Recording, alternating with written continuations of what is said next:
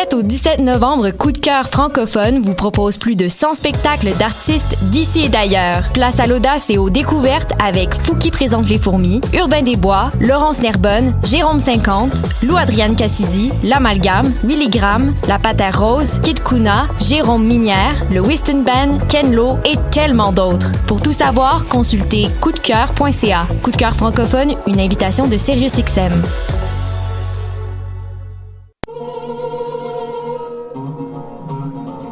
Du 25 octobre au 17 novembre, le Festival du monde arabe de Montréal célèbre son 20e anniversaire et présente des créations inédites.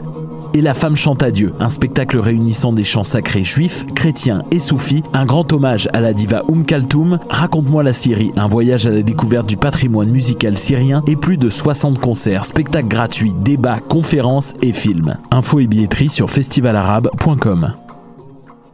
Du 14 au 24 novembre se tient l'un des plus importants festivals de films documentaires en Amérique du Nord. Les rencontres internationales du documentaire de Montréal, RIDM. Plus de 140 films documentaires présentés en 10 jours. Des discussions avec des cinéastes et professionnels passionnés. Des œuvres interactives innovantes. Des soirées de musique émergente et plus encore à la Cinémathèque québécoise. Cet automne, on sera là où toutes les histoires se rencontrent. Et, vous? Consultez la programmation sur rdm.ca. Eh, j'ai un plan pour voir et écouter des shows gratuitement toutes les semaines. Le studio, c'est le podcast live de choc.ca. Toutes les semaines, retrouvez le meilleur de l'alternative musicale québécoise pour une session live et une entrevue. Vous pourrez suivre l'émission tous les mardis à 17h30 en vidéo direct sur le Facebook de choc.ca et en audio sur le site internet de la station. Et si vous avez manqué l'émission, pas de problème, retrouvez le studio sur nos plateformes podcast et en vidéo sur YouTube. Musique.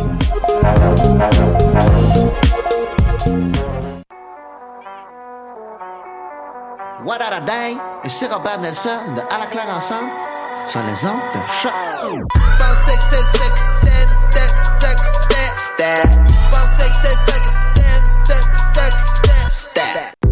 Toi aussi, tu aimerais faire une entrevue avec Magda Fusaro, des Raéliennes ou les Gilets jaunes du Québec? Si le monde du journalisme numérique t'intéresse, joins-toi à notre équipe de bénévoles qui contribue à enrichir la section reportage de la radio web choc.ca. Pour t'impliquer, écris-nous à information à choc.ca ou passe nous voir à la station.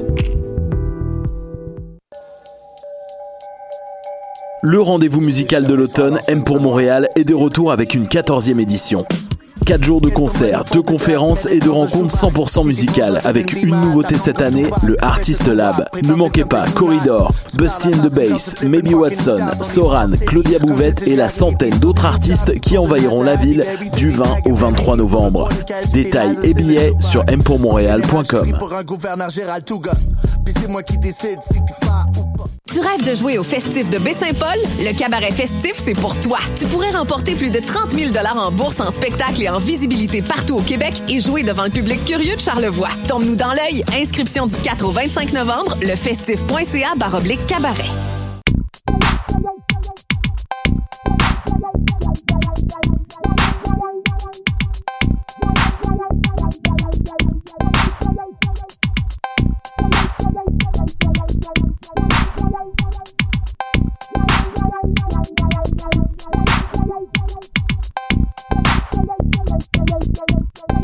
Bonjour, euh, bonjour, euh, bienvenue à ce nouvel épisode de Pop en stock. Mon nom est Megan Bédard et je vous souhaite la bienvenue encore une fois à cet épisode de Pop en stock, le numéro 208 dans notre euh, euh, grande collection d'épisodes de, Pop en stock. Et euh, aujourd'hui, j'ai avec moi en studio avec trois charmantes personnes pour parler d'un sujet euh, très chaud, un petit peu, il commence à tiédir, mais est encore chaud. Euh, donc, je vais commencer à ma gauche avec Régis Pierre Fieux. Bienvenue. Bonjour. Bien, oui, oui, bonjour, Megan. Re-bienvenue, en fait, parce que la dernière fois qu'on a fait un épisode, t'étais là. Oui, celui sur Game of Thrones. Ouais, c'est ça. Donc, euh, merci d'être avec nous. C'est toujours un plaisir. Et ensuite, à ta droite, en face, en face droite de moi, euh, à ta gauche plutôt. hey, c'est dur, hein? Ça sert à rien d'expliquer tout ça, on est à la radio. Ouais, c'est vrai. J'essaie de porter. Mais peut-être des gens qui sont visuels, ça, et qui de- veulent se, se, se faire une, une, une image photographique à peu ça. près de, quoi qu'on a l'air J'essaie de, de peindre un portrait. Ben, en fait, elle est de l'autre côté de la table, là, Ouais, Elisabeth. en face de toi, en face de moi. Euh, euh, Elisabeth Simpson, euh, fière euh, animatrice des Amazones, collaboratrice régulière de Pop en Stock. Bienvenue, c'est le fun de t'avoir. Ben merci de m'accueillir encore. En plus, on a parlé du sujet comme toute l'après-midi. Ouais. Que là, ça va être le défi de, de démêler qu'est-ce qu'on a dit hors d'onde, mais qu'on n'a pas dit en onde. Ouais, c'est Et, ça. et, et s'assurer que le suivi avec les personnes qui vont nous, qui vont être avec nous pour avoir ces conversations-là pour la première fois vont être capables de suivre le, notre flot d'idées qui est effervescent de ce sujet qui est ô combien euh, polémique et euh, Ah, ça fait un mois, j'en parle à tout le monde. Capable. Mais euh, on va essayer de vider notre sac et vider le sujet un peu. une fois, une bonne fois pour toutes, là. On va essayer de pas faire une autre émission de ça. Mais je pense qu'on a plein de choses à dire. Et pour l'occasion, on a un nouveau. Un nou- nouvel invité à Pop en Stock, euh, un ancien collaborateur de la revue, par contre. Donc, euh, euh, Charles Gauthier-Ouellette, bienvenue. Bienvenue, merci, ça fait plaisir. Bienvenue, merci. c'est comme quand on va au cinéma, puis quelqu'un nous dit bon film, puis on dit à vous aussi. Exact. au restaurant quand on nous dit bon appétit, vous aussi. Ouais. Ou bonne fête. Je réponds tout le temps bonne fête. Mais euh, bienvenue euh, pour la première fois à la radio. Oui, ça me fait plaisir. Puis Donc, je vais, je vais prendre le temps de te présenter un peu pour euh, les personnes qui ne te connaissent pas. Euh, donc, euh, tu es à la maîtrise en littérature à McGill. et euh, tu as écrit deux articles, si je ne me trompe, sur euh, le, le- la revue Pop en Stock. Donc, un article sur la télé-réalité comme acte littéraire, très intéressant. Euh, je vous conseille la lecture. Et aussi un article sur la vie littéraire euh, comme phénomène after-pop. Donc, la vie littéraire, le, le texte de Mathieu Arsenault, je n'oserais pas appeler ça un roman ou quoi que ce soit. c'est ça, exact. c'est vraiment très particulier, comme euh, ça mérite la lecture. Et tu travailles dans le cadre de ton mémoire de maîtrise sur la survivance du mythe aujourd'hui. Oui, Donc, exactement. Puis je m'intéresse plus particulièrement au mythe de la lutte dans l'œuvre de Patrick Roy.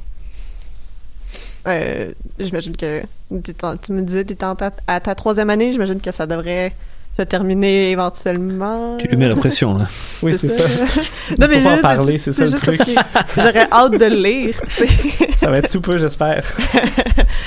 Bon, ben super. Puis euh, on va on va plonger directement. Euh, on parlait directement de plutôt euh, de l'éléphant dans la pièce. Donc du sujet de l'épisode aujourd'hui euh, pour les personnes qui euh, nous écoutent, qui nous lisent et qui nous téléchargent, vous savez déjà parce que c'est probablement le titre de l'épisode. Mais donc on va parler de Joker, le film qui est sorti, le film dont tout le monde a parlé dans le dernier mois. Euh, tout le monde a choc aussi parce Mhm. qu'on en a parlé aux Amazones euh, il y a quelques semaines. Voilà. Et on n'a toujours pas épuisé le sujet. Puis euh, ça va être à notre tour euh, aujourd'hui à Pop Stock de s'attaquer à ce phénomène qui, je dis qu'il était... Il commençait à tiédir, mais il est encore chaud parce que récemment, euh, il a battu plusieurs records au box-office. Donc, euh, c'est le, le film le plus rentable... Euh, voyons, coté R, pardon, j'essayais de le dire, pas en anglais, donc qui, était, qui, qui est coté pour les 17 ans et plus. Donc, il a dépassé Deadpool, qu'on savait qu'il avait quand même pris la première place, et Venom, qu'on je savais pas qu'il avait dépassé Deadpool, mais Je savais pas non plus. Venom avait dépassé Deadpool? Ouais. Oh mon dieu, c'est la déchéance du cinéma. j'ai pas vu Venom, je sais pas si c'est bon. C'est une catastrophe. Mais, Mais c'est pas le sujet. mais c'est pas ça le sujet. Maintenant, on va avoir un, un, un, un nouveau barème qui est plus commun à tout le monde. Le Joker, Ouais, Joker. est le Voilà, film. ouais. Le, le plus rentable, et aussi qui, qui s'annonce faire plus de milliards de dollars euh, d'ici à la... euh, mondialement, je veux dire, Mhm. d'ici à la, f- à la fin de semaine qui s'en vient. Euh, donc, euh, qui commence à faire vraiment beaucoup d'argent et qui pourrait potentiellement, s'il n'y a pas de suite, être euh, le deuxième film le plus rentable qui n'est ni euh, qui fait ni partie euh, d'une série, d'une suite, qui n'est pas une suite et qui n'aura pas de suite après Titanic. Fait que Titanic trône toujours en haut. Ah, quand même. ouais, c'est ça, ça- ça- il fait beaucoup d'argent en ce moment. Espérons qu'une partie de cet argent aille à la santé mentale. Mais j'y crois pas trop. c'est ça, je l'ai. En même temps, tu disais qu'il y avait des entrevues de Joaquin Phoenix qui semblaient sous-entendre que le personnage du Joker a encore beaucoup d'aventures devant lui potentielles. Ouais. Donc, on a des suites de Ben- peut-être prévues. Donc, il perdrait son titre à ce moment-là si une suite a- a- arrivait. Ouais, mais c'est ça. Là, là, il n'y a rien de confirmé encore pour l'instant parce que en fait, c'est juste l'acteur lui-même qui va dans les médias puis qui dit ah moi j'aimerais vraiment ça qu'il y ait une suite parce que j'ai encore plein de choses à dire. Si on Ouais, c'est normal, il s'est tellement investi dans son personnage. Ben oui. Donc, euh, c'est ça. Joaquin Phoenix dit que c'est un personnage quand même assez complexe, qui est quand même vrai, puis que lui, il a encore plein de choses à dire euh, sur le personnage, donc il aimerait vraiment beaucoup qu'il y ait une suite. Todd Phillips, va- après, euh, va en arrière de lui, fait comme « Ouais, mais on n'en a pas vraiment parlé de ça, fait qu'on veut pas rien vous promettre. » Fait que c'est comme un peu ambigu en ce moment. Euh, dans les médias, euh, savoir s'il va y avoir une suite. Parce que c'est assez rare aujourd'hui qu'un film aussi rentable ne provoque pas de suite Mhm. ou euh, que justement on veut pas comme Elisabeth tu me le disais aujourd'hui créer une nouvelle vache à lait. Donc euh, Hey, t'imagines-tu si Titanic était sorti l'année dernière et que là, il y aurait, dans cette mouvance-là, on devrait avoir Titanic 2, 3, Titanic 4, la revanche. euh, Titanic Endgame. Mais on a eu le Titanic 2 il y a un nouveau bateau là, qui, qui est parti. Dit parti? Il y a un Titanic euh, un Ah deuxième ouais? Titanic une, une réplique exacte du bateau Oh qui a fait Dieu. Le même chemin que, je pensais que c'était qu'une blague de Rick and Morty quand ils font le, la- la- quand ils recréent toutes les scènes du Titanic, euh, le père de, de, de, de Marty qui tripe sur le Titanic et qui veut refaire la scène de la porte et tout ça. On s'égare. On s'égare. mais- Mais euh, donc oui, avant de plonger dans le film lui-même, euh, c'est intéressant aussi de, de justement euh, regarder qu'est-ce qui est arrivé du côté des médias parce que le film a créé, en fait, en tout cas c'est mon observation personnelle, il y a eu vraiment un avant la la sortie en salle du film pour tout le monde et un après. Avant que le film sorte en salle, euh, il y a eu euh, la bande-annonce qui qui a suggéré beaucoup de, de en fait qui a créé une mini panique morale si on veut Mhm. là. donc euh, il y a beaucoup de gens qui disaient ah non mais ça va être un film euh, très euh, alt-right euh, c'est un personnage incel on a eu peur qu'il y ait des euh, des retours sur euh, le un retour d'une fusillade, pardon dans les cinémas comme celle qu'il y avait eu lors de la projection de du film de Batman au Mhm. Colorado en 2012 donc, il y a eu toute ce- ce- ce- cette panique-là qui a comme débuté. Il y a eu un, un foisonnement de discours qui ont commencé à sortir. Et puis, il y a eu un après la sortie en salle où on a révisé un peu ces discours-là, mais on en parlait encore.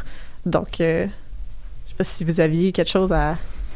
Ouais, sur, Ah sur, ouais, les, sur les médias, je peux Mhm. commencer si vous voulez. Euh, en fait, euh, on peut noter quelque chose d'intéressant dans le, traitement des, médias, surtout américains. Euh, J'ai constaté, euh, comme tu disais, avant la sortie spécifiquement, il y, avait cette panique généralisée, mais qui est une panique qui était liée aussi aux avant-premières. hein. C'est-à-dire que la plupart des journalistes voyaient l'avant-première et considéraient que c'était un film, comme tu disais, alt-right ou avec des incels et tout ça.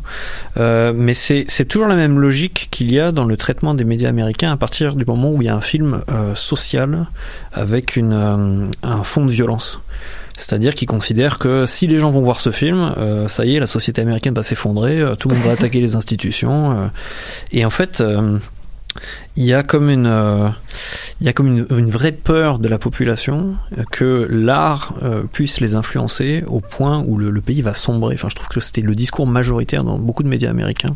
Mais ça suivait aussi... c'est- 2019 a été un gros- une grosse année de la ressurgence du discours de les jeux vidéo rendent violents. Là. Oui. Mhm. Ouais, c'est- ça, je trouve qu'il y avait quand même une continuité avec ça. Non, c'est très juste. C'est toujours la, c'est ça, c'est cette logique de l'art euh, peut influencer les gens. euh, donc attention, n'allez pas voir ce film. Euh, il va vous donner des mauvaises idées. Enfin, il y a vraiment un contrôle sur le, le domaine artistique euh, dans les médias dominants qui est un peu, un peu dommage. Ouais. C'est ça qui a été appliqué au Joker, je trouve. Mais c'est aussi... Ouais, pardon. Oui, c'est ça. Puis il y a aussi un peu un- une absence de jugement qui est. Donc la population n'aurait pas son propre jugement, n'aurait pas son mot à dire, ne pourrait pas réfléchir par elle-même sur le film. Et ce qui était souvent sous-entendu, c'est que face à ça, le public ne va que répéter et faire acte mimétique plutôt que de se forger une opinion propre. Ouais, c'est intéressant ce que dit Charles parce que c'est très ironique pour un film qui parle un petit peu de lutte des classes. Il y a un mépris de classe de la part des médias à penser que le public peut pas s'informer lui-même en fait. Ouais, c'est ça. Puis c'est toute l'idée, comme tu mentionnes, la, la peur de la mimésis. Là. On a peur de l'imitation. On a peur que la fiction influence directement les actes et euh, les pensées de ceux qui les consomment, comme si on n'était pas capable d'avoir de pensée critique. Mais il y, a, il y a souvent ça avec la culture pop aussi. de C'est la masse qui consomme, donc la masse sera aussi influencée. Et toute cette idée que euh, regarder de la violence provoque de la violence, qu'on sait depuis euh, pas mal plus de 2000 ans aujourd'hui que c'est pas le cas, mais bon. il, y a, tout ça qui euh, ressort dans les discours des médias euh, sur le film. mais il y a, aussi le après, parce que là, tu as mentionné euh, aussi, Régis, que dans le film, justement, il y a, un, comme un discours paradoxal entre qu'est-ce que le film représente et qu'est-ce que les médias disent sur les gens qui vont voir le film. Je sais pas si, Ben, tu sais, c'est- c'est comme quand on parlait du discours des, tu sais, comme tous, tous les gens qui ont eu peur que ce film-là était une promotion d'un discours proche de ceux qu'on appelle les incels, les, les, les célibataires involontaires en français. Euh, quand on regarde le film, on voit pas ça. Il y a rien qui sous-entend que, tu sais, même si finalement euh, le personnage du Joker avait une relation euh, qui était qui était non réelle, une relation amoureuse qui n'existait pas. Euh, il y a jamais sous-entendu que il aurait mérité cette relation là et que c'était injuste qu'on lui ait pas donné. Le problème puis si on en parlait euh, justement hors d'onde, c'est que je crois que il y a pas un problème. Je pense pas que le film fait une promotion de ça, mais je pense que quand même, puis on, parle souvent aux Amazones d'un discours euh, masculiniste quand même qui fait partie intrinsèquement souvent des fandoms puis des, des, gens qui, font la qui propulsent le fandom. Et je pense que c'est plus le fait que je pense pas que le film promouvoit un discours masculiniste de, de, de victimisation de, de, de pauvres monsieur, mais je pense que les gens qui ont déjà comment je pourrais dire je pense que les gens qui ont déjà un a priori vers leur leur propre euh, introspection d'eux-mêmes en se disant je suis une pauvre victime peuvent prendre le, le personnage du Joker comme un modèle de leur victimisation. Mais ça c'est pas la responsabilité de l'art euh, de faire attention à ça. C'est la responsabilité je pense de la société de de traiter les personnes incel euh, et euh, masculinistes qui qui qui sont sur les internets et qui promeuvent des discours haineux. C'est pas à cause du film que ces discours-là ont lieu. Mais c'est vrai qu'il y a des gens qui ont ce discours-là qui reprennent les images du film. Mais en même temps, on va pas s'empêcher de faire un film parce que ces, discours-là vont être pris. Mais c'est ce que je trouvais intéressant dans tout le battement médiatique qu'il y avait eu autour du film, surtout avant sa, sa sortie, c'est euh, justement tous ces discours-là qu'on qu'on qu'on a, qu'on a relatés ici dans les dernières minutes sont... euh, en fait, c'est plus int- intéressant d'avoir que le film provoque ces discussions-là sur la société. Pourquoi on a peur que les gens aillent faire des fusillades à la- dans les cinémas? Pourquoi on a peur des SL? Pourquoi on a peur que ce film-là provoque de la violence? C'est parce que c'est des discours qui existent déjà, qui sont ambiants, puis qu'on on les voit, on les ressent, on les, on les subit même. Puis, euh, donc, il y a, y a ces conversations-là qui sont provoquées sur la, la place publique à la télévision, euh, à la radio, puis euh, je trouve que c'est quand même un, un film qui provoque ces discours-là, malgré le fait que c'est pas ça de ça qu'il parle. C'est on a plus peur de l'idée qu'on se fait du film que du film lui-même. J'irais- assez loin en disant que c'est presque un aveu d'échec aussi de la part des médias, parce que si s'ils pensent que les gens vont vraiment faire ça, c'est qu'ils savent qu'il y a un malaise dans la société. Mm. Et C'est pour ça qu'ils en parlent autant d'ailleurs. Euh, je voulais compléter un petit peu sur le, le retour sur les médias. Euh, Selon moi, il y a vraiment une double dépréciation médiatique. hein. C'est c'est une dépréciation de classe. C'est-à-dire, euh, on pense que les gens sont pas assez éduqués, comme on l'a dit tout à l'heure, avant le film. Et ensuite, après la diffusion, le mépris a changé. Il y a eu un mépris vraiment culturel. C'est-à-dire qu'on a considéré que on allait plus s'attaquer au fait que euh, le film était dangereux, mais que le film était stupide parce que de toute façon, c'était inspiré d'un comics. Et je trouve vraiment qu'il y a eu cette double dépréciation-là, euh, de classe et de culture, ce qui revient pratiquement même parce qu'en fait, on considère que les gens qui vont voir ça, bah, euh, c'est des, gens d'une classe plus basse. Et euh, je prends l'exemple de, je suivais beaucoup les, les médias aussi en France. euh, et, France Culture, qui est quand même d'habitude des émissions très intéressantes, ils ont taillé le film en pièces euh, en disant que de toute façon euh, c'était un comics, que c'était pour les gamins, que qu'il y avait rien d'intéressant. Et y avait, là, il y avait vraiment un mépris culturel incroyable. Donc c'était une autre façon d'abaisser le film plutôt que de dire n'allez pas le voir, c'est dangereux. Mais personnellement, si j'en ai parlé aux Amazones, euh, euh, on- si on peut revenir au traitement de médiatique, euh, je fais partie de la, de la gang. Si on si on on n'est pas nécessairement obligé d'être en dichotomie, euh, pas en dichotomie, dis je mets en, en opposition là, mais moi je fais partie des gens qui n'ont pas apprécié le film. Euh, et ce que je ce que je disais c'est une une des choses qui est a le plus nu au film c'est son marketing. Parce que le film avait un marketing qui était beaucoup axé sur euh, toutes les réponses que le film allait avoir sur des œuvres les œuvres de Scorsese. Donc, euh, le film se vantait d'être une réponse moderne à Taxi Driver et à The King of Comedy.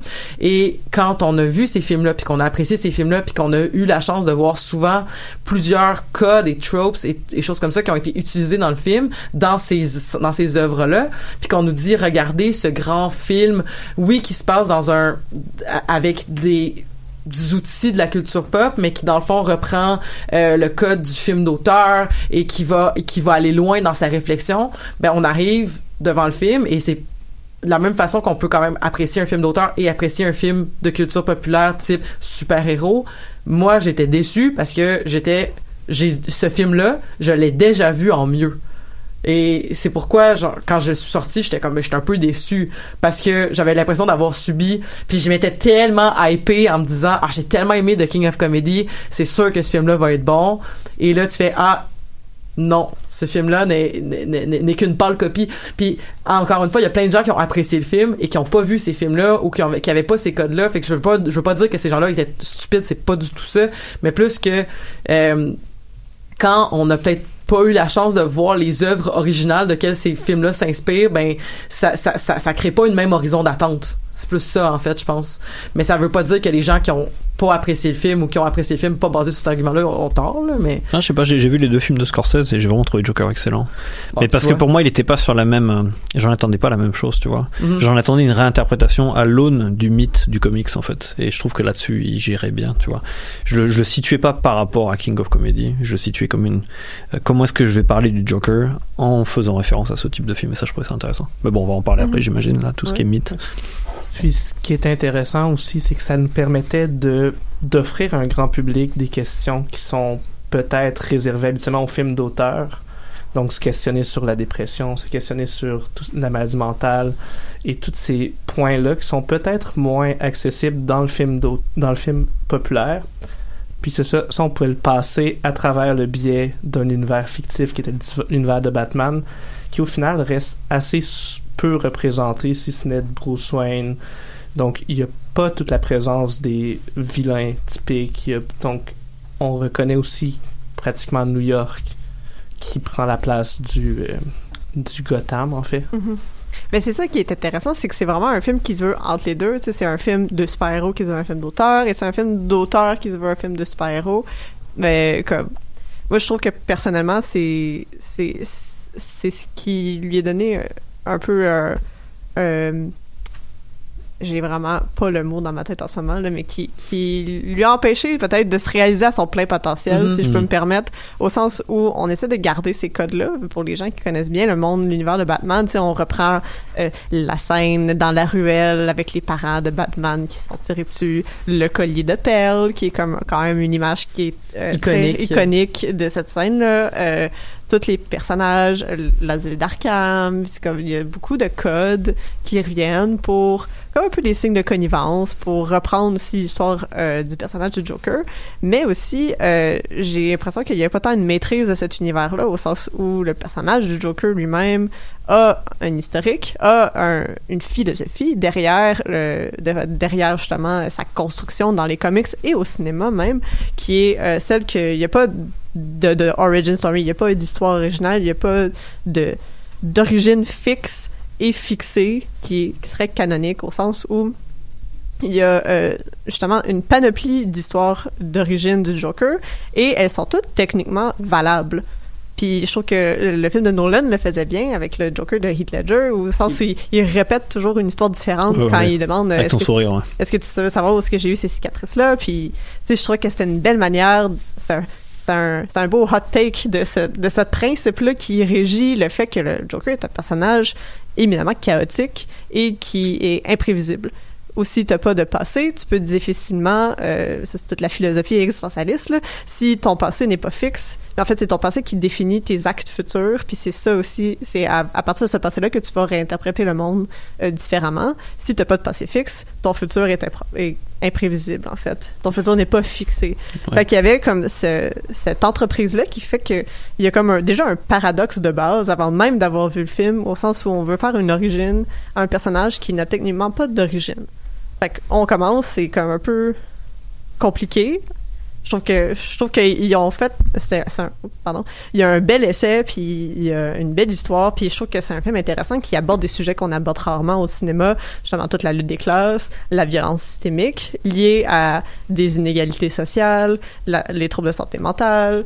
C'est comme il y a toute une panoplie de sujets très importants très sensibles qui sont abordés dans le film euh, et qui se marient un peu étrangement avec la mythologie du personnage. Puis si je peux faire un, un lien aussi avec Logan, Mhm. tu sais, Logan a un thème C'est- essentiel qui C'est est c'est la même entreprise au final. Mais tu sais, dans Logan, le, le, le, le thème, c'est c'est le passage au suivant parce qu'on vieillit, on va mourir. C'est la c'est la, la la déchéance aussi quand on vieillit avec Charles Xavier qui est euh, qui a clairement des problématiques d'Alzheimer. Euh, puis le fait qu'il y a une jeune, une très jeune, euh, euh, c'est je me rappelle plus des noms parce que je ne suis pas ce, ce type de geek qui connaît tous les noms des personnages, mais je me rappelle que tu sais la jeune justement qui avait des pouvoirs X23. X23 qui avait des pouvoirs relativement similaires à ceux de Wolverine. Donc c'est fait que tu sais on avait un grand thème et dans Joker on avait plusieurs thèmes et c'était un très long film euh, qui avait tous ces thèmes-là, mais c'était ça. j'ai trouvé moi personnellement en tant que spectatrice, puis peut-être aussi en tant que spectatrice qui travaille avec les personnes en, en situation de difficulté de santé mentale, euh, travaillant avec les personnes en situation d'itinérance, j'ai trouvé que le film allait souvent peu en profondeur de ces problématiques-là. Mais ça, écoute, ça, ça rentre encore dans, dans des trucs comme de peut-être d'horizon d'attente, euh, où j'étais comme d'accord, mais mais quoi après, tu sais? Mais en même temps, est-ce que puis est-ce que ça aurait été plus intéressant si on avait parlé que de santé mentale, mais pas de lutte de classe? Est-ce que ça avait été intéressant si on avait parlé que de lutte de classe mais pas de santé mentale? Peut-être pas. Peut-être que ça c'est pas ça qui aurait donné. C'est peut-être pas l'effervescence des thèmes que que que que, que crée cette ambiance là. Mais je me questionne quand même à il y a tellement de choses qui sont soulevées mais qui sont pas achevées que je trouve ça dommage qu'on n'ait pas été à- à- à- au plein potentiel de ces grands thèmes là si importants. Mais écoute, si ça fait que des gens qui ne s'intéressent pas aux questions des luttes des classes, puis qui s'intéressent pas aux questions d'abattre le capitalisme sauvage, puis qui s'intéressent pas aux questions des enjeux de lutte de classe, de, pas de lutte de classe, mais de, des enjeux de, de- d'acceptation de, la, de la différence en- au niveau de la santé mentale, pourquoi pas? Sais, pourquoi pas si ça a vraiment fait cette ouverture-là? Ça reste des bonnes, peut-être, portes d'entrée. Mais c'est quand même un film qui était dédié aux jeunes adultes en montant. Fait que c'est pas un film qui va aller toucher nécessairement une jeunesse, techniquement, même s'il y a plein de gens qui vont l'avoir vu, même s'il y avait pas l'âge, là. Mais, tu sais, c'est pas un film, mettons, qui va aller euh, influencer des jeunes adolescents qui auraient pu faire comme, OK, je vais me poser ces questions-là. Alors que si on prend, par exemple, d'autres anti-héros, parce qu'on faisait des liens avec d'autres anti-héros, euh, qui, qui a un peu cette, cette connotation-là, puis qui ont eu des impacts dans la vraie vie aussi après, avec leur symbolique. Euh, le Joker, qui a, tu disais qu'il y avait eu une manifestation récemment où des gens avaient récupéré. Oui, c'est ça. Donc, au Liban, mais aussi dans d'autres pays, ils ont récupéré le, le maquillage ou des masques qui reprennent euh, le même maquillage que dans le film de Joker. là. Donc, euh, ils prennent une iconographie du Joker pour euh, manifester et aussi pour cacher leur identité, ce qui est quand Mhm. même pratique. Comme dans le film, en fait. comme dans le film puis ce qui, ce qui avait été fait aussi avec euh, on- bien sûr euh, tout le mouvement Anonymous les gens qui utilisent le, le, le- le masque de Guy Fawkes dans les manifestations tout le tout, tout- toute la donc toute cette espèce de promotion là de que V for Vendetta a permis avec la bande dessinée puis ensuite le film et surtout le film faut dire. Et aussi avec euh, Katniss Everdeen euh, il y avait eu à la suite du deuxième opus ou du premier opus mais pas le tu sais, le troisième film qui était séparé en deux, je crois que c'était après le deuxième qu'il y avait eu l'utilisation du symbole des trois doigts en l'air, qui était le sym- avec le sifflement, qui est le symbole du district 12, qui avait été repris par des manifestants lors et qui avait été battu par la suite lors de manifestations en Asie. Euh, donc, c'est quand même intéressant de voir que ben oui, ces, ces objets de pop culture là finissent par devenir sa- se faire approprier parce que on l'a vu à l'écran regardons à l'écran, tu sais, ça, ça me fait penser à ce qu'on faisait comme lien envers oh, la- l'incrédulité des personnes qui vont aller voir les films puis qui vont euh, l'incrédulité dis-je des, personnes qui vont aller voir le film puis qui vont qui vont se laisser influencer, mais il y a quand même cette notion là où quand on a un aspect de solidarité, ben on va essayer de recréer cette solidarité là, je pense en mouvement d'émeute puis en mouvement de manifestation. Est-ce que est-ce que justement le personnage de, de, de Joker s'y prêtait bien alors qu'on on n'est pas sûr au final quand on parlait hors d'onde on n'est pas sûr au final si c'est un vrai leader de Mhm. rébellion, tu sais. Oui, parce que c'est un personnage quand même euh, fondamentalement nihiliste, comme tu me disais, Charles, avant d'entrer en ondes, et apolitique. Puis le personnage le dit dans le film, il dit moi la politique ça m'intéresse pas. J'ai pas j'ai pas vraiment j'ai pas vraiment d'intérêt envers ça, mais il devient quand même il, il accepte aussi ce rôle-là à la fin du film de pas le leader de d'une révolte, une révolte populaire aussi. Donc il y a comme tout ce discours-là que je trouve très intéressant dans le film, puis on voit rarement ça au cinéma aussi. Puis croisé avec le personnage de Joker, ça il y a comme une ambiguïté qui est étrange à mon avis. C'est ça, c'est même à se demander quelle est la position politique qui peut être tenue à partir d'un personnage comme celui-ci, qui est, oui, est très rapidement repris pour la lutte des classes, mais qui se veut justement profondément nihiliste, qui ne, représente pas une lutte organisée contre le pouvoir, mais qui est une lutte qui, tout au long du film, joue entre l'attaque de la société puis un retour sur soi-même avec ses fréquentes scènes où on ne sait jamais s'il va s'attaquer à autrui avec son fusil ou finalement retourner l'arme contre lui.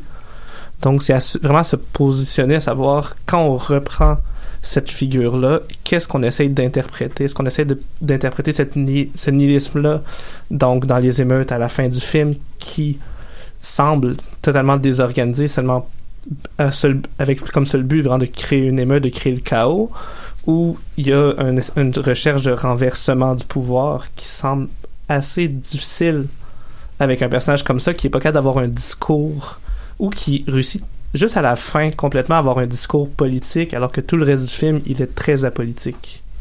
Je dirais même pas qu'il a un discours politique, j'ai l'impression qu'il a un discours individualiste du type. euh, Mhm. À un moment, il dit la société n'a plus de décence. En fait, il parle vraiment en son nom. quoi. Moi, j'ai le sentiment qu'il accepte pas d'être un leader politique à la fin, mais qu'il accepte juste d'être un, euh, Un dans un show. Bon, pour Ouais. moi, c'était ça. Son objectif c'est d'être vu. C'est d'être vu, et en fait, il accepte le spectacle. D'ailleurs, la façon dont il danse sur la voiture, c'est, pour moi, il est pas du tout dans la politique, il s'en fout complètement. Mais par contre, les gens qui sont autour de lui, oui. Et dans ce sens-là, on a le sentiment presque que tous ces gens-là suivent un faux messie, en quelque sorte, parce que lui est nihiliste, euh, il s'intéresse à rien, alors que les gens ont des revendications sociales qui sont vraies. Mais ça Euh, discrédite leur, leurs revendications parce qu'ils sont écervelés et suivent un. Oui, bah d'ailleurs, encore une fois, ça rejoint le discours médiatique euh, sur le film. Mhm. Ça. Et je me demande si c'est pas ce que les médias ont interprété aussi. Mais c'est ça qui est étrange parce que quand tu croises un discours comme ça qui est puis qui a été repris aussi dans des réelles manifestations puis qui sont repris dans des luttes qui sont légitimes euh, puis là on croise ça avec l'univers de Batman où le Joker c'est pas le héros c'est c'est un personnage qui nous fascine depuis sa création c'est un personnage euh, chaotique violent nihiliste qui, qui parle aussi à une certaine partie de nous mais c'est pas le héros. Le héros c'est Batman même si Batman est comme quand même une icône fasciste d'un d'un monsieur très très riche qui décide de puncher des gens parce qu'il il est la justice et il va l'exécuter là. Mais voilà, puis qui, qui va faire une, une Ouais. surveillance accrue dans les. Oui, puis, totalement. Tu sais, avec comme toute la notion du Patriot Act qui est sortie, là, tu sais, où est-ce Mm. qu'on a le droit d'aller fouiller dans vos affaires pour votre propre bien.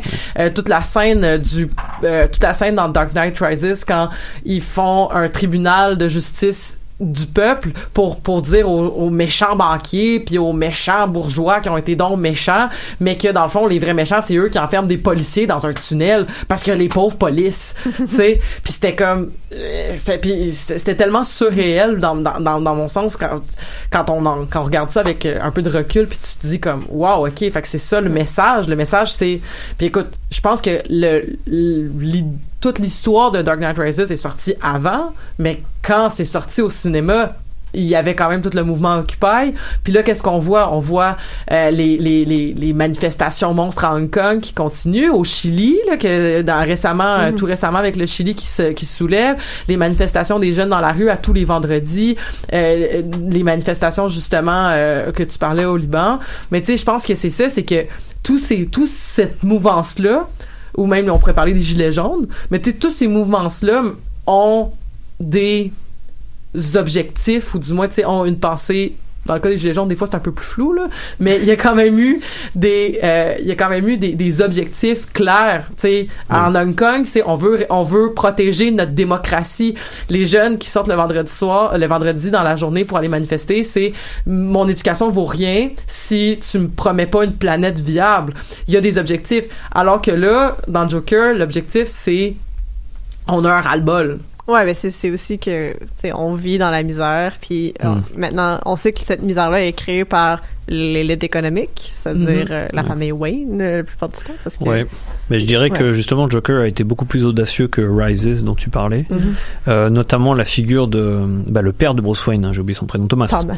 Thomas Wayne est une ordure dans le film totalement assumée. Enfin, je trouve que il repré- en plus il représente indirectement Trump parce qu'il utilise la même citation que lui à un moment donné. Je sais pas si vous l'avez entendu, mais il dit à un moment euh, ces gens ne comprennent pas que je suis leur seul espoir. Et Trump avait dit ça en parlant de la communauté afro-américaine. C'est la même phrase. Et en fait, ils font vraiment passer Thomas Wayne pour une ordure de première, un milliardaire qui comprend pas le peuple. Et je trouve que le Joker est très très actuel à ce niveau-là. C'est-à-dire que toutes les révolutions dont tu parlais correspondent à ça. Dans Joker, on, fait, on montre bien que le milliardaire est une ordure. D'ailleurs, Bruce Wayne est, est planqué derrière son, sa petite grille avec euh, Alfred. C'est incroyable cette scène aussi. C'est genre, il y a deux mondes qui arrivent pas à se rejoindre. Et, et là, je trouve que c'était plus intelligent que Rises, qui, comme tu disais, peut faire pencher la balance du côté de ceux qu'on considère plutôt les, méchants. Et là, c'était vraiment les riches sont des ordures, il faut tout brûler, et c'était extrêmement nihiliste à ce niveau-là. Ouais. Ouais, mais c'est ça. Il y a aussi, il y a aussi le fait que c'est. Puis je trouvais ça intéressant ce que tu soulevais tantôt, euh, le fait que euh, le Joker est un, personnage très individualiste parce que c'est aussi ça la lutte. On dirait qu'il y a, la masse, il y a la, masse des gens un peu anonymes qui se révoltent à la fin, mais au final c'est une lutte très individuelle. C'est c'est du monde qui vivent dans la misère parce qu'il y a ces inégalités-là qui sont créées par l'élite économique. Mais au final, on, est chacun notre bord, puis on souffre chacun notre bord, puis c'est ça, c'est comme, il y, a, a comme pas vraiment d'espoir, outre la révolte.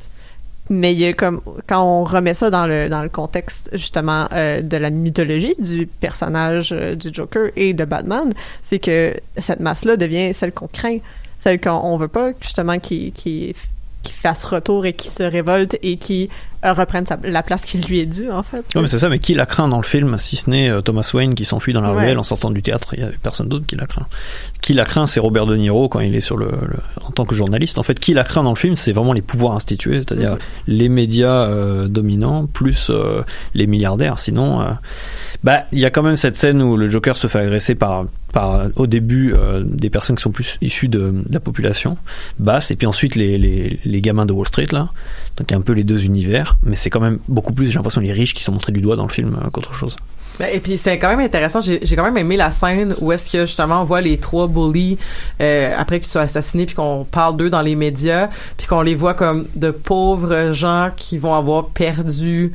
Euh, tu sais que c'était comme c'est comme tu sais c'est comme de la, de la de la ressource humaine sacrifiée parce que ça aurait tellement été des grands travailleurs puis je pense qu'il y en avait un qui était peut-être même fiancé puis tu sais genre justement quand il y a on un bel avenir. il y avait un bel eux. C'est ça, c'est ça. puis ça me fait penser à tous les discours justement quand il y a par exemple des personnes qui sont reconnues coupables d'agression ou lorsqu'ils sont en processus d'être accusés d'a- d'agression sexuelle puis qu'on dit comme mais il y avait tellement un bel avenir c'est comme ben il y avait juste à pas violer personne tu sais puis c'est comme ok ils ont été assassinés lâchement pour, le média mais c'est comme oui mais ils ont été odieux est-ce que la puis ils ont reçu le coup ils ont reçu le glaive de- de- d'une frustration qui est comme systémique. Et, et si c'était Joker qui était mort dans ce métro-là, comme il le dit d'ailleurs pendant son grand discours, personne l'aurait noté. Donc là-dessus, je trouve que le film est audacieux. Là-dessus, Ouais, ouais. ouais, définitivement. Mais c'est intéressant de, de voir aussi, euh, pour revenir à, à l'idée de la masse, parce que Charles, tu nous parlais d'une analyse marxiste que tu avais lue euh, sur le film euh, avant d'entrer en onde. Puis, euh, euh, donc, le fait que c'est pas.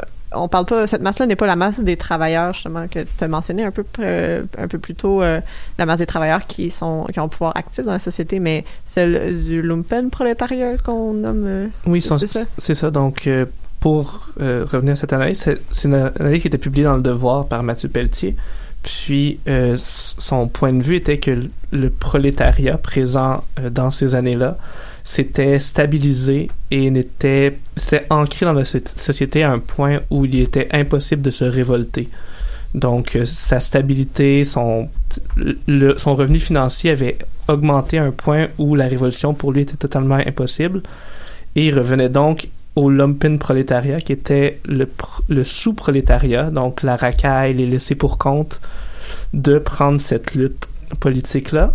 Le principal défaut de, ce lumpen prolétariat, c'est que c'est un mouvement qui, en lui-même, n'est pas capable de s'organiser et, euh, au lieu d'avoir un objectif précis, va finir par s'autodétruire et créer un nihilisme. Donc, il n'y aura pas de, de renversement des classes à proprement parler plutôt qu'une destruction. Une analyse intéressante et euh, avec laquelle on peut comparer les gilets jaunes justement parce que le, le mouvement s'est autodétruit, il n'y avait pas de tête pensante. Euh, Ouais, ouais, je suis d'accord avec Charles, c'est vraiment intéressant. Puis c'est la fin, la fin du film ouvre sur un peu une suggestion comme ça parce qu'on sait pas si justement le mouvement va s'organiser ou c'est juste justement un ras-le-bol qui euh, s'exprime en violence destructrice. Donc on veut détruire des voitures, on, euh, c'est, vraiment l'imaginaire euh, du mob euh, comme un peu euh, qui est pas très réfléchi, qu'on, qu'on relaie souvent pour les diaboliser. Mais là, alors là, il est comme glorifié dans le discours du film. C'est, il y a vraiment une ambiguïté assez. C'est ça, c'est intéressant aussi que le film se clôt sur une scène d'isolement, alors que les dernières scènes, c'est cette grande émeute avec la glorification, le- la nomination en héros presque du Joker, suivi peu de temps après par cette entrée en isolement à Arkham, où on, con- donc une, mort programmée de l'émeute et vraiment un retour aussi très individuel. Au lieu de clore sur cette grande émeute et les possibilités on dirait qu'ils ont euh, coupé court toute possibilité d'émeute en cou- coupant la tête euh, dirigeante qui est aussi moins le improbable que, que soit Mais il y a plusieurs interprétations. euh, J'étais plutôt, euh, j'avais tendance à interpréter la scène de fin comme étant vraiment dans le futur, personnellement. C'est-à-dire que entre l'émeute et son isolement, il y a des années qui sont passées. Il y a quelques petits symboles qui peuvent montrer ça. Là, les, les cicatrices qu'il a au visage se sont cic- cicatrisées, pléonasme. Euh, et puis euh, le décor a l'air un peu plus moderne. Enfin, je sais pas. J'avais vraiment l'impression que c'était dans le futur et qu'en fait le, le Joker avait eu, avait eu des années justement de en tant que criminel. D'ailleurs, la façon dont il tue l'infirmière à la fin, ça donne l'impression qu'il il est encore plus expérimenté pour tuer des gens avec rien. Je trouvais ça intéressant aussi comme détail. Je sais pas, vous vous souvenez de ça? Mm, ça- C'est quand il sort de, l'isolement, et il y, a- il y a du sang quand il marche, donc euh, on comprend qu'il l'a tué aussi. Non, c'est ça. Puis il y a dans toutes ces scènes un peu une, un apprentissage, aussi sordide que ça peut l'être, de la violence, puis de une prise de contrôle, d'agentivité de son propre pouvoir meurtrier. C'est-à-dire que au départ, donc euh, pour revenir aux trois assassinats euh, des jeunes bourgeois, faute de, de meilleurs termes, c'était très presque en c'est de l'autodéfense, c'était pas calculé. Et plus le temps avance, plus qu'on voit qu'il prend un certain contrôle de sa capacité et justement qui se concrétise, qui arrive à son, son apogée avec cette dernière scène où il n'y a même plus de besoin d'armes. Ouais, c'est Oh. ça, il a plus besoin d'armes. et Le garde, il le fait balader, on comprend qu'il peut s'enfuir quand il veut. Enfin, c'est une dernière scène assez surprenante. ouais. Puis qui ouvre aussi sur justement le, ce qu'on connaît du personnage euh, du Joker, Mm. là, qui, qui, qui a pas besoin justement des, des moyens traditionnels. pour Non, non, c'est ça, exactement, ça. Et puis il est très à l'aise la façon dont il parle à l'infirmière. Il fume sa cigarette, et il rigole, il dit Tu comprendrais pas la blague de toute façon. Genre. Mais pour revenir à, à ce que tu disais euh, sur le fait qu'il y a euh, justement, on, on sait pas trop combien d'années ont passé ou combien de temps a passé. euh, il y a tout un, jeu sur la temporalité et la narration dans le film qui est très intéressant, qui est très mélangeant en tout cas. Là. Donc, euh, euh, on voit que c'est un narrateur non fiable. On, on comprend pas trop exactement qu'est-ce qui est de l'ordre du réel. Il y a des fois on, on nous l'indique explicitement, d'autres fois où ce que ça reste dans l'ambiguïté. La, construction temporelle du film est assez décousue, pas à la memento jusque-là, là, mais il y a, il y a- il y a quelque chose d'une ambiguïté qui, qui laisse aussi, qui participe de tout ce, ce malaise généralisé qu'on peut ressentir quand on voit le film. Là. Donc, euh, Ouais, on sait pas ce qui est réel, hein, on sait pas ce qu'il faut. euh, bah, Elisabeth avait une théorie, je pense que c'est le moment de la balancer sur les ondes. J'avais tellement de choses à dire aussi avant cette théorie-là. Mais Ah, ben. moi- j'étais, moi, j'étais du clan. euh, je- tu sais, je, je suis dans, dans plein de clans aujourd'hui, mais j'étais du clan des gens qui croient que le film n'a pas vraiment eu lieu, ou du moins a moins eu lieu qu'il semble le sous-entendre.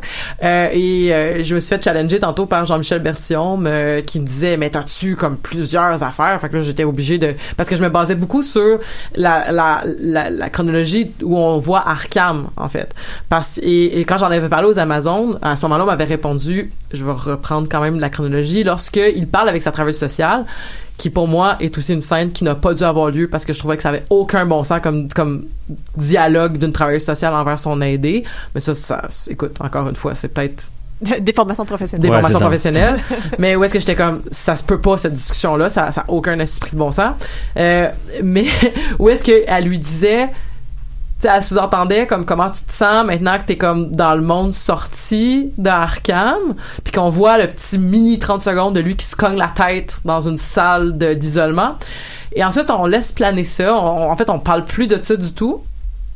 Et ensuite, lorsqu'il va à Arkham pour voir le, le, le, le, le, le dossier de sa mère, ce que j'ai trouvé le plus fascinant, en fait, dans ce dossier-là, c'est la, Le diagnostic. le diagnostic. Parce que je regardais le, le diagnostic, puis j'étais comme, ça n'a aucun sens. Pour moi, on représente pas ce qu'on a devant nous. C'est pas une femme schizophrène, affective, avec un trouble de la personnalité narcissique. Ça n'a aucun sens. Puis je me suis dit, mais ça pourrait être le Joker que ce diagnostic-là. Fait que j'avais l'impression qu'il lisait son propre son, son propre dossier. Bon, ça, c'est. C'est, c'est, c'est- mais en tout cas, parce que je trouvais vraiment plus que sa mère avait l'air d'être dans une érotomanie avec une potentielle dépression, là, Ouais, tu sais, mais piste, ça- la piste est ouverte, ouais. ben voilà, mais et- et- mais c'est ça, mais ça pour moi ça ne ça ne ressemblait pas du tout à ça. Fait que j'étais comme ça. Puis et et, je, je me suis fait beaucoup challenger sur cette théorie-là en me faisant dire que semblerait-il que le scénariste et directeur du film n'est pas assez talentueux pour vraiment penser à tout ça. ce à quoi je pourrais répondre, ben dans ce cas-là, peut-être que l'utilisation d'un diagnostic de schizophrène pour expliquer une personne qui a des problématiques avec la perception de la réalité n'est qu'une façon très facile d'expliquer ça parce que on pense souvent que la psychose ne fait partie que du trouble de, la schizophrénie alors que la psychose est ultra présente dans plein de problématiques. Tu sais si mettons son diagnostic avait été bipolaire, j'aurais dit je comprends plus. Ça aurait eu plus de sens. Mais écoute, je suis pas une psychiatre non plus, là. je vais pas me revendiquer d'avoir la grande connaissance d'un DSM-5 par cœur dans le cerveau, mais quand même, il y avait cette notion là pour moi que lorsqu'il dit au gars de Arkham, à, la personne responsable des dossiers, puis qui dit euh, mais euh, comment on fait pour se retrouver ici? Et là on m'a dit on m'a répondu mais c'est parce qu'il voulait brouiller les pistes parce que dans le fond il est déjà allé chronologiquement quand on faisait cette réflexion là mais comme je pense pas. J'ai pas ce sentiment là que c'est ce que le film veut nous dire. Mais écoute, fait que et là à la fin, lorsqu'on revoit la même salle, une salle très blanche, immaculée, où est-ce que c'est là qui est enfermé, je me suis dit soit un peu à la usual suspect, il y a des choses qui se sont passées, mais on nous a donné euh, basé aussi sur ce qu'ils connaissaient pour bâtir une histoire qui était au final une blague que probablement plein de gens ne comprendront pas. Hmm. C'était c'était ma lecture, mais je peux me tromper, mais C'est intéressant. c'était ma lecture. J'aime bien. Mais j'avais lu une autre théorie qui disait que toute la scène euh, après De Niro et le- son assassinat, ça c'était faux. Et qu'en fait, euh, après son assassinat, il s'est fait arrêter, il a été directement dans l'isolement. Que Mm. toute la scène où il se fait célébrer par la foule, ça n'existe pas non plus. Donc il y a plein d'idées sur le fait qu'il y a des scènes qui n'existent pas. Moi personnellement, je pense que tout a existé. Sauf évidemment la- sa fausse relation. Là. Ouais, ça. Moi aussi, c'était un peu mon point de vue de euh, les scènes où on nous dit explicitement que c'était pas vrai, que c'était les, les pas vrais. là. C'est c'est comme. Ouais, ça. Moi, je pense que je fais pas partie de ceux qui pensent que Todd Phillips c'est trop con, mais euh, peut-être. Mais, euh, mais je pense que tout a été très réalisé. nuancé sur Ouais. sur sa pratique là, dans, Ouais, en tout ouais. cas dans les entrevues quand on lui pose des questions, surtout sur toute l'aspect politique de son film. il est un peu évasif puis pas très. Mais il est possible qu'il ait laissé, par contre, qu'il ait eu l'intelligence de laisser des portes. Ça, c'est très très Ouais. possible, effectivement. Mais il en a laissé d'autres d'ailleurs, donc oui, ça c'est possible. Ça se peut. on sait pas. On n'est pas dans sa tête. Mais je trouve que c'est plus intéressant justement de discuter du film que de savoir qu'est-ce que Todd Phillips a à dire sur son Ouais, projet. ouais, ouais, bien sûr, ouais, évidemment. ouais. C'est euh, quand même le réalisateur de Hangover 3, euh, je sais Mm. pas. Il y a, il y a- il y a- il y a aussi ce jugement-là qui qui rôde dans le- la manière dont on interprète le film. Mais je pense que pour revenir à la question de la santé mentale, c'est quand même important parce que euh, je trouvais quand même qu'il y avait un aspect dans le film que euh, il y avait tu sais il y, a des films mettons récents qui parlent de santé mentale, on en a parlé aux Amazones, mais tu sais toute l'œuvre euh, euh, héréditaire et euh, Midsommar qui parle de santé mentale de façon horrifiante mais en, remettant beaucoup tu sais que le message politique est clair, c'est la faute des gens qui ne prennent pas soin des gens blessés et traumatisés. C'est la faute de la société qui, qui les prennent pas en charge qui si ensuite vont les subir. Et la question qui se pose dans ce film-là, c'est c'est quoi le message qui est fait avec la santé mentale? Je le trouve pas nécessairement très clair, même si clairement le fait de briser, ben pas de briser, mais de de, de couper dans les services sociaux, ça doit pas aider. Mais il y a quand même une notion que je trouvais que tu sais ah ben la personne a une problématique, une problématique de santé mentale et va donc devenir un agresseur qui va commettre des multitudes de meurtres, c'est quand même. je- ça aurait été intéressant peut-être d'avoir plus de personnages qui avaient des problématiques de santé mentale dont mettons la, la mère qui était sous-entendue mais je trouve quand même que son diagnostic est bizarre puis je trouve que justement ça joue aussi sur cette ambiguïté là est-ce que la mère était vraiment folle ou est-ce que la mère a pas subi en fait le fait que Thomas Wayne va jamais assumer qu'il y a eu un fils illégitime? Mais en même temps est-ce que c'est logique que Joaquin Phoenix a été son fils illégitime parce que il y a euh, il y a quand même une différence d'âge pas si grande que ça mais quoi que ça se pourrait que ça soit un, une une jeune euh, une jeune idylle. Euh, mais aussi elle avait elle avait la question que en fait c'est que lui et quand et là c'est pour revenir à la question du traitement de la mère parce que c'est reconnu quand même que un des aspects qui est, qui est important souvent dans, dans, dans le, un espèce de pattern de toutes les personnalités narcissiques, c'est qu'il y a une carence affective de la mère chez le, la personne qui a le, le diagnostic de trouble narcissique. Est-ce que euh, c'est vrai dans le fond que sa mère l'a euh, maltraité, attaché à des endroits puis tout ça, puis que bon là on parle de l'aspect plus environnemental de la tête. Exactement. Euh, mais voilà. Mais sur tous ces aspects-là, quand même, que je remets en question, il a été dit quand même que certaines personnes qui avaient la condition du rire euh, non contrôlé, Mhm. euh, que je malheureusement je maîtrise pas cette question-là. J'avais l'impression que c'était un c'était un type de tourette, mais peut-être que je me trompe. Si, si je me trompe, j'en suis vraiment désolée. Mais euh, je trouvais vraiment intéressant que des gens ont dit, ça m'a fait du bien de me voir à l'écran. Juste pour ça, il faut Ouais. quand même euh, Apparemment, souligner. Joaquin Phoenix l'a beaucoup travaillé, ça, ce Mm. rire incontrôlé là. Je rebondis, ça va me permettre de rebondir sur ce qu'a dit Elisabeth sur tout ce qui était santé mentale et responsabilité euh, individuelle en fait. Euh, moi, je trouvais que c'est ce que tu disais au début de l'émission, Megan, quand tu disais que les médias pensaient que c'était un film d'alt-right. Moi, je trouve qu'au contraire, c'est un film très à gauche. Euh, pour une raison principale, c'est que j'ai le sentiment qu'il est dans la droite lignée de, de l'homme qui rit de Victor Hugo. Ben, le personnage du Joker est Oui, évidemment. À la toujours ba- associé. À la base, c'est ça. Mais euh, et il est étroitement lié à, à la pensée de Victor Hugo, qui est en fait euh, une pensée qui est celle de le criminel n'est pas totalement responsable de ses actes, Tout à fait. euh, qui était déjà présente avec Jean Valjean dans Les Misérables. Et j'ai le sentiment que dans le Joker, c'est vraiment ça. Euh, on retrouve cette, cette idéologie qui est beaucoup plus à gauche, c'est-à-dire la responsabilité du collectif sur les, les actes d'un individu. Alors qu'en fait, la pensée à droite, c'est plutôt c'est l'individu qui est responsable. Incarné par De Niro d'ailleurs, qui à un moment lui dit, bah non, non, c'est toi, c'est toi qui fais de la merde, c'est pas nous, tu vois. Et euh, il y a plusieurs choses qui qui montrent ça, notamment le fait que je trouve que dans le décorum, ils insistent beaucoup sur le fait que ça se passe à New York, je trouve encore plus que d'habitude, selon moi. Notamment la présence de tous les spectacles. Ils montrent bien qu'on est euh, dans le cœur culturel et médiatique des États-Unis.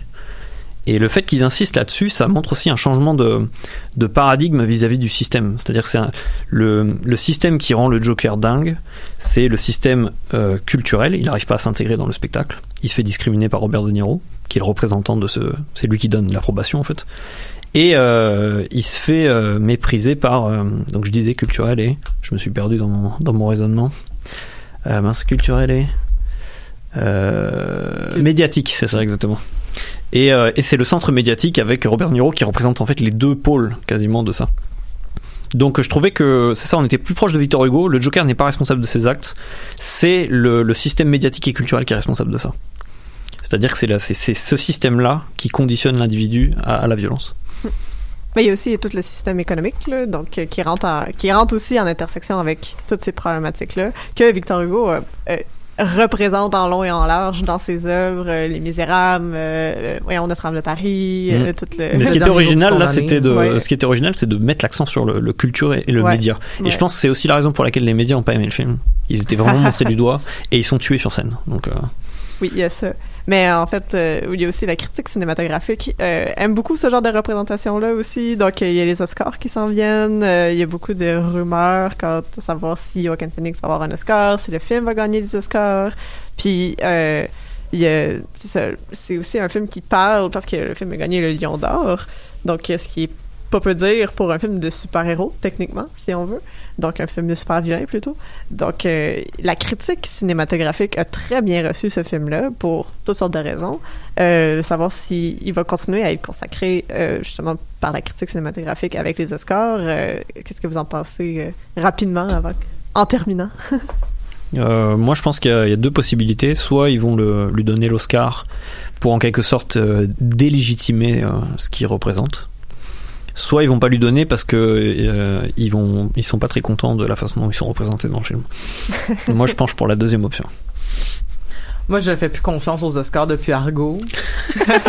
Donc, euh, depuis ce temps-là, moi, c'est ben c'est un beau parti à regarder mais ça reste quand même énormément politique. Euh, c'est pas tu sais même si t'es jugé par tes pairs ça reste quand même que on donne des Oscars des fois à des gens parce qu'ils sont dus pour en recevoir un pas parce que leur performance est vraiment la meilleure euh, comparée à huit autres personnes euh, ou, ou, des millions là dépendamment. Parce que les Oscars aussi c'était une critique quand même qui était faite des Oscars. Là c'est un film américain fait que ça fonctionne. Mais tu sais que souvent ils vont se réapproprier en mettant des nominations pour des meilleurs acteurs ou des meilleurs films des films internationaux alors qu'ils ont une catégorie internationale, puis ça vient comme un peu délégitimer la, euh, les prix locaux quand des films internationaux peuvent être peuvent, être nominés pour un film euh, meilleur film. Bref, mais tout ça pour dire que là ça compte pas, mais ce que je veux dire c'est que ça reste quand même une game très politique. Fait que ben, une autre raison pour aussi l'aborder c'est un peu comme tu dis Régis, c'est c'est euh, est-ce qu'on va valoriser ou dévaloriser le film en lui donnant un Oscar? Après ça ça reste à la critique euh, hmm. d'en juger mais il y a aussi le fait que la plupart de l'auditorat s'intéresse beaucoup au fait que cette critique-là donne un saut d'approbation ou pas à un film, que ce soit un film populaire ou pas.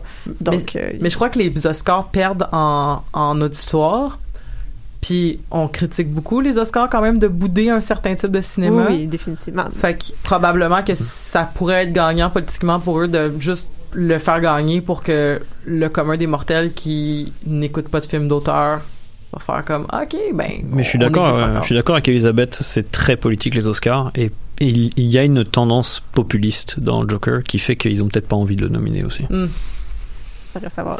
Oui, puis c'était à se demander, justement, on se posait la question tantôt, vu que si c'était à mi-chemin entre le film d'auteur et le film populaire. Donc peut-être que cette nomination-là, même sans gagner, fait au moins donner un peu de crédibilité au populaire, permet de lui donner une valeur, un surplus de valeur.